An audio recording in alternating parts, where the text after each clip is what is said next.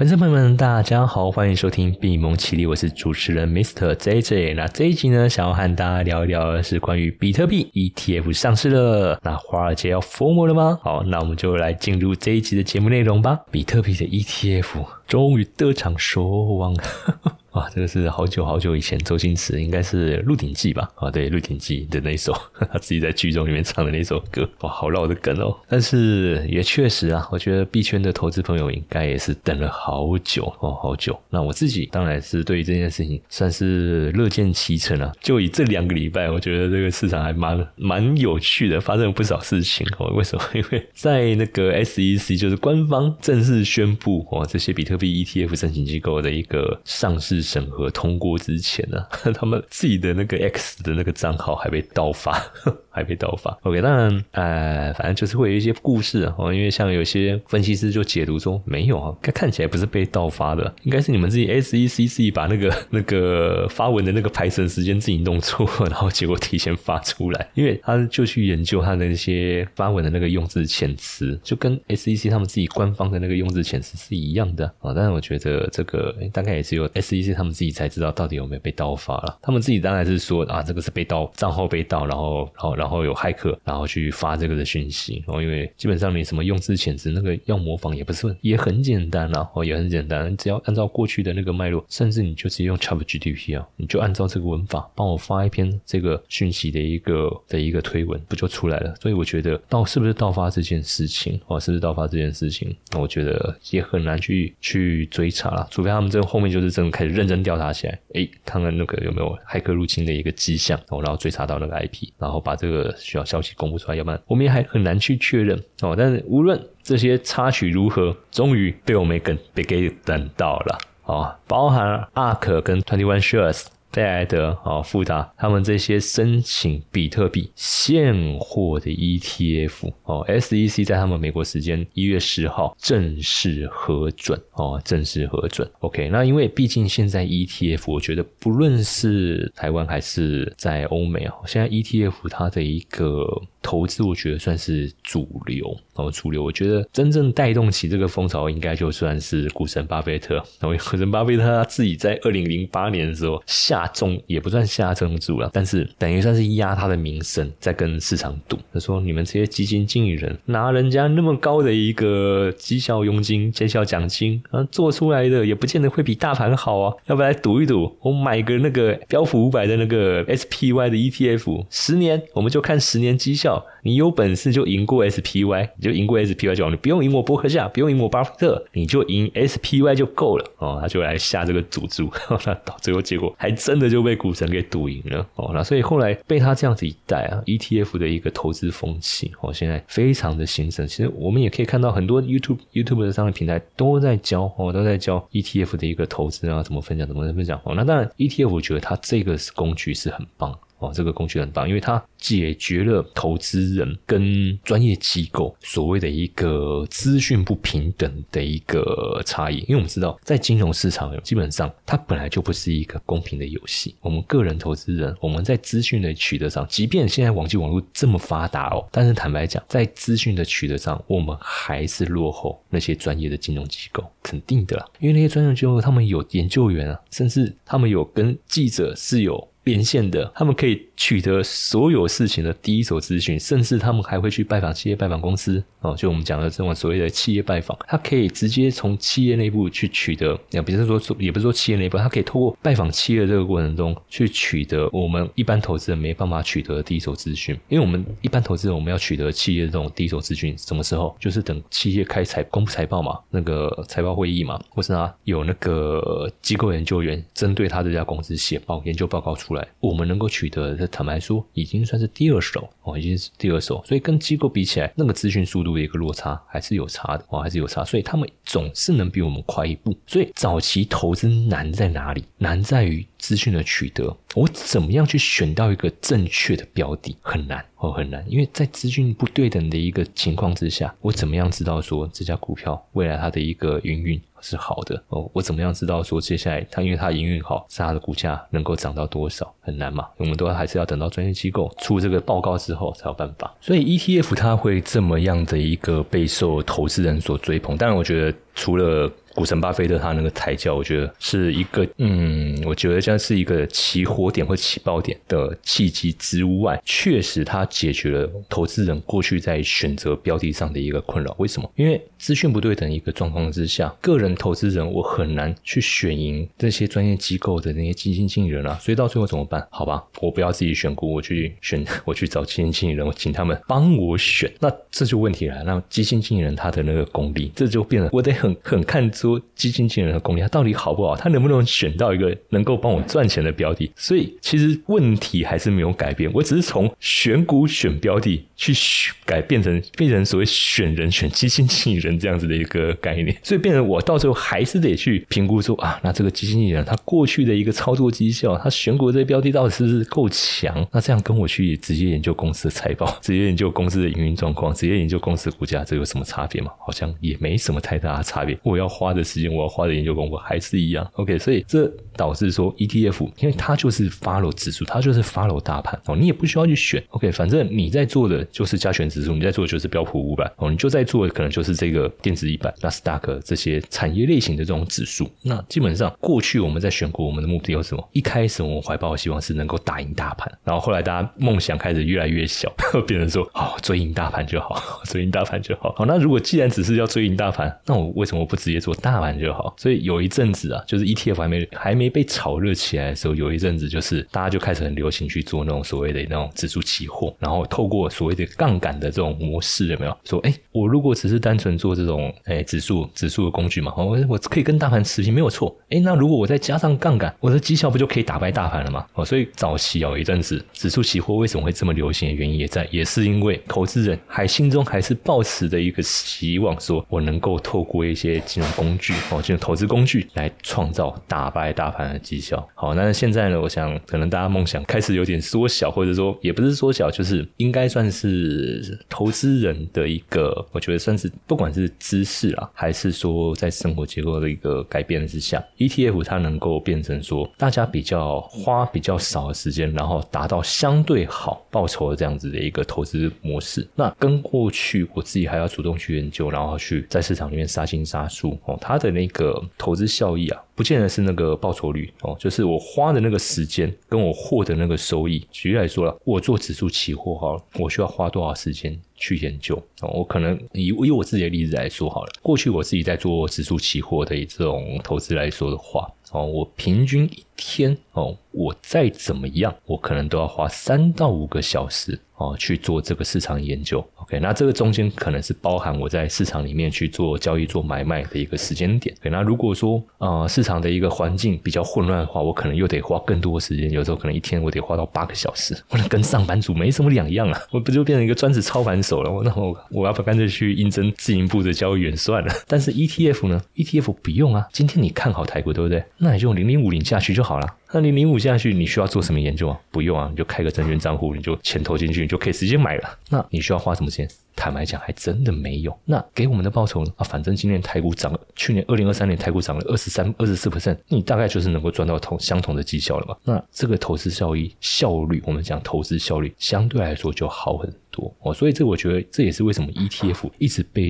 现在投资人当做一个主要投资工具的一个原因。OK，那当然，呃，这期节目主要还是想要和大家聊一聊关于区块链哦，区块链这部分的一个议题。OK，所以比特币的这个 ETF。尤其是这个现货 ETF 上市为什么会这么重要？因为比特币 ETF 坦白讲，倒也不是第一次在美国上市。其实，在二零二一年、二零二二年的时候，比特币他们就有期货的 ETF 在美国挂牌上市哦，就有期货 ETF。但是，期货的 ETF 坦白讲，为什么那时候？投资人看了也没什么兴趣，资金机构也没什么兴趣，原因就在于说，期货的 ETF 它在追踪哦，追踪所谓的一个价格追踪，还有它这个追踪效率了。好，追踪，因为坦白说，期货它的这个商品结构，它会有所谓的一个到期日哦。那这个到期日，每一个月每个月它的期货到期，它跟下个月它的报价都会有所谓的一个价差。好像应该是上礼拜还是这礼拜？哈，这礼拜我前面录的有一集，就是说那个比特币二零二四年大家的那个看法目标价到多少嘛？那那时候我不是有提到说，十二月二零二四年十二月的那个期货比特币期货合约，它的那个报价已经是达到四万八，那最高曾经有五万一。那那个相比现在现货的报价，那个是属于正价差，或我们讲溢价哦，溢价的一个状态。OK，好，可是你如果把这样子的一个商品接商品拿来做这种 ETF 的一个追踪的话，那就会导致说 ETF 它在追踪价格上它会产生误差。今天如果是正价差的话，哦，如果是正价差的话，OK，可能还没什么问题。但如果今天是负价差，哇，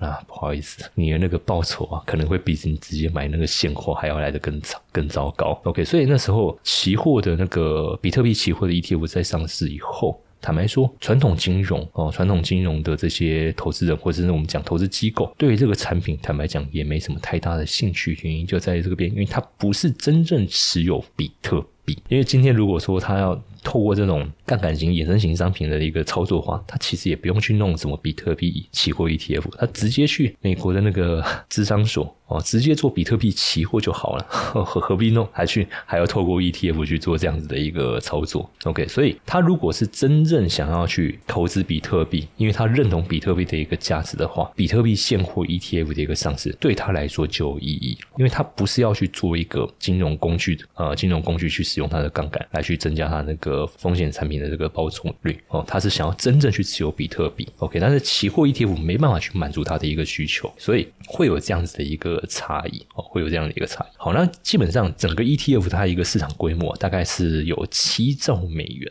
哦，大概有七兆美元。那现在被核准的这个现货，比特币现货的一个 ETF，被市整个市场来定位为是加密货币向传统金融开了一道大门。因为过去整个加密货币市场，它的那个门啊有点小，或或者说也不是说有点小，应该说是蛮难开的哦，蛮难开的。你可能要进这个门之前啊，你要进这个之门之前哦，你可能要先具备那个开锁的那个技术，然后还要去学那个锁匠的那个开锁的技术哦。那学完之后，你可能还要准备一张。那个电子卡哦，电子卡去开那个电子锁哦，就一道一道一道的那个手程序，就把一些本来想要投资加密货币、投资比特币的这些投资人哦，就给绑挡在外卖，挡在门外了。OK，因为过程太麻烦哦。坦白讲，即便到现在二零二四年了，这些工具将就是原生的加密货币的这些投资工具，我觉得已经很方便了。因为我就是你线上你找一下，你可以。信任的哦，交易平台，OK，你就账号 KYC 认证完了，好，那接下来怎么买卖加密货币？很简单啊，他们现在都有跟这些第三方支付，而且是大型的这种第三方，不是那种小不拉扎的，哦，都是那种叫得出名字的。那当然，PayPal 还没在里面，哦，但是基本上这些第三方支付平台的规模也都很大，哦，也都很大。那他就可以透过这些第三第三方支付平台，用信用卡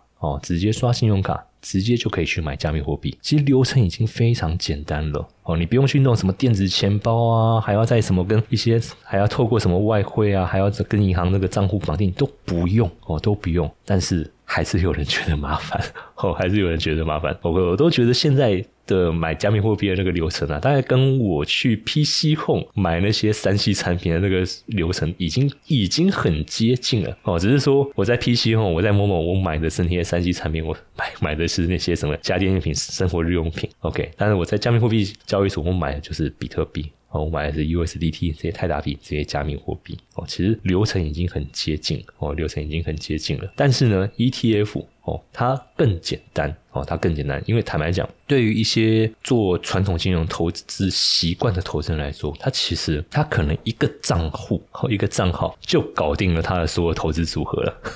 为什么？ETF 有买过的粉丝朋友都知道吗？我只要一个证券账户，我管他你是群益、国泰、富邦，anyway，我就证券账户我开了，我上面我就当做股票一样，在上面就直接去买卖。OK，所以它流程。相对来说还是简单啦，就我你跟我说你还要去去下载那个平台的 app，然后去绑一个第三方支付，然后刷个信用卡，不用啊，我 ETF 我在证券账户就啪的我就直接我里面我而且我那个证券账户里面原本就有钱啦啊，我要买几档，我要买几股的 ETF，甚至我要买几张 ETF，我就直接买，我就就可以直接下单了，我干嘛还要去弄你那些东西那么复杂？OK，所以这个 ETF 的一个上市，我觉得它解决了传统金融。过去哦，因为这些技术的门槛被挡在门外，不得其门而入，这些这些投资人给他们了一个非常方便的一个进来的一个机会。OK，那现在第一批被审核通过的哦，第一批被审核通过的大概有哪些机构？哦，有哪些机构？首先大名鼎鼎的灰度哦，这个如果有在做加密货币投资的粉丝朋友们，一定要认识这家公司哦，因为灰度坦白讲算是业界的先驱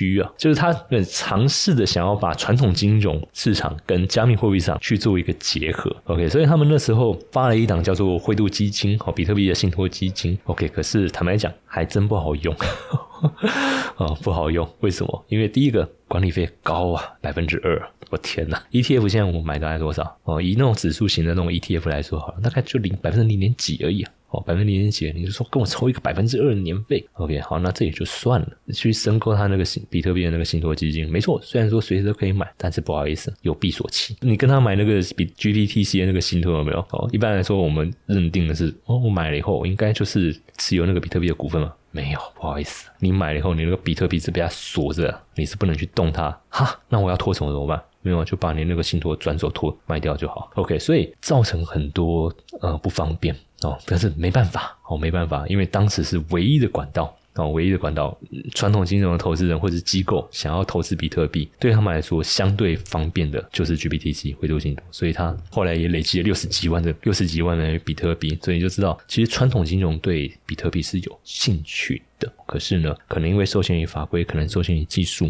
哦，让他们没有办法去做直接性的投资。OK，所以早期。透过 GBTC 哦，即便忍受高昂的管理费，即便忍受六个月的这个闭锁期，他们还是愿意想要愿意进来买。但是现在 ETF 通过了。哦，ETF 通，他不用忍受两 percent 的这个高额管理费，他也不用忍受什么闭锁期，我随时要转，我随时可以转手掉，而且管理费很低啊。哦，以现在这一批目前通过的来说的话，大名鼎鼎的这个贝莱德，啊前十二个月就第一年啊，上市第一年，大概它的那个费率是在百分之零点二。OK，那如果说整个它这个 ETF 的这个 AUM 哦，就那个资产管理规模达到五十亿美元以后呢，它会上调到百分之零点三。哦，因为我们知道这一次通过这些 ETF。应该都是采用所谓的一个现金申购赎回哦，那就是顺了 SEC 他们的要求嘛。OK，那反正就是要尽可能符合监管。单位的这些要求啊，那但是你用现金申购赎回的这样子的一个机制的话啊，就会有所谓的一个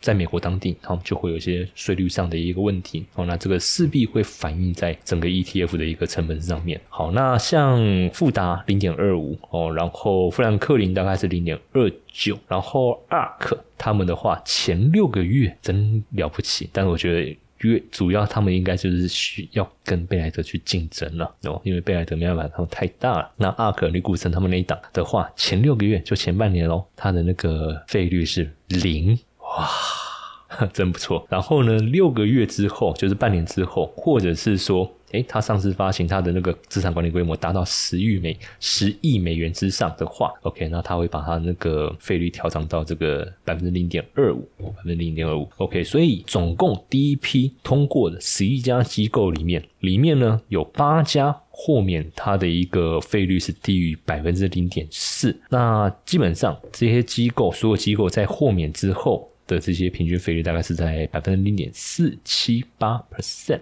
好，所以在这样子的一个收费条件之下，哦，在这样的收费条件之下，哦，基本上这个对传统投资人来说，这个就是一个可以接受的一个商品了。第一个 ETF 嘛，证券账户就可以随时买进卖出，然后。管理费便宜啊，哦，就是也不是便宜啊，就是在 ETF 这样子的一个市场价格水准，然后也不会有所谓的一个闭锁期哦，闭锁期哦。坦白讲，我个人呢没那么喜欢所谓这种闭锁期的这种机制，可能你说我占有欲还是独占欲强吧。我东西买到我就是要在能够有我有自己的一个主导权啊，尤其是我认为对加密货币的投资人。哦，尤其是资深的，就是纯那种加密加密货币那种很纯的那种投资人，那么对于那种资产的那种自主性是非常高的，要求是非常高，要不然他不会来投资加密货币，他不会来投资比特币。不是说因为它波动大，而是因为比特币、加密货币它的那个资产自主性是很高的。那当然，你自主性高，你相对你自己呃使用者或持有者，你本身你的一个管理。哦，相对来说你就要比较完完善完整，你不能说啊三不五时拉东拉西的把你那个密码弄丢还是怎么样，助记词弄掉忘掉了哦，那这个当然就是你自己要负责的。好，但是如果你这些管理的一个机制哦，你是能够做好的话，加密货币哦，加密货币这一个金融商品，我们讲数位资产，它是一个自主性非常高的数位资产。OK，为什么？因为在税，首先啊，就以税率方面，大部分国家，就以台湾来说好了。哦，这边我先强调一点，诚实纳税，主动申报。哦，那以台湾来说的话，以台湾来说的话，你只要你的加密货币没有兑换成法币，哦，那基本上在税务这个部分都还不会有什么的一个呃问题，哦，还就还不会有所谓申报的一个问题。就目前。好，目前就 right now 节目录制的当下，那可能你几年后或几个月后你再听到这个节目内容，也许法规会有一些变动哦，因为税法这些部分本来就是会随着时间哦环境哦的改变而去做调整哦，它不会是是说永远不改的哦，不可能哦，不可能哦。但是在我录制的当下，目前来说的话，台湾基本上你加密货币，你只要还没有兑换成法币哦，就是你不管是比特币、U 币、泰达币、以太币哦，还是 Solana，你没有把它兑换成台币，或者是你没有把它兑换成美金，然后汇到你的台币、台湾的外币账户，基本上在税务这个部分哦是还不会去做这部分的一个有就不不用去做这所谓的一个主动申报啊，就你维持你这个比特币的一个状态的话，OK，所以很多家族办公室在帮他们高资产客户去做节税的部分，或者是说在做资产传承转移，就是透过利用加密货币这样子的一个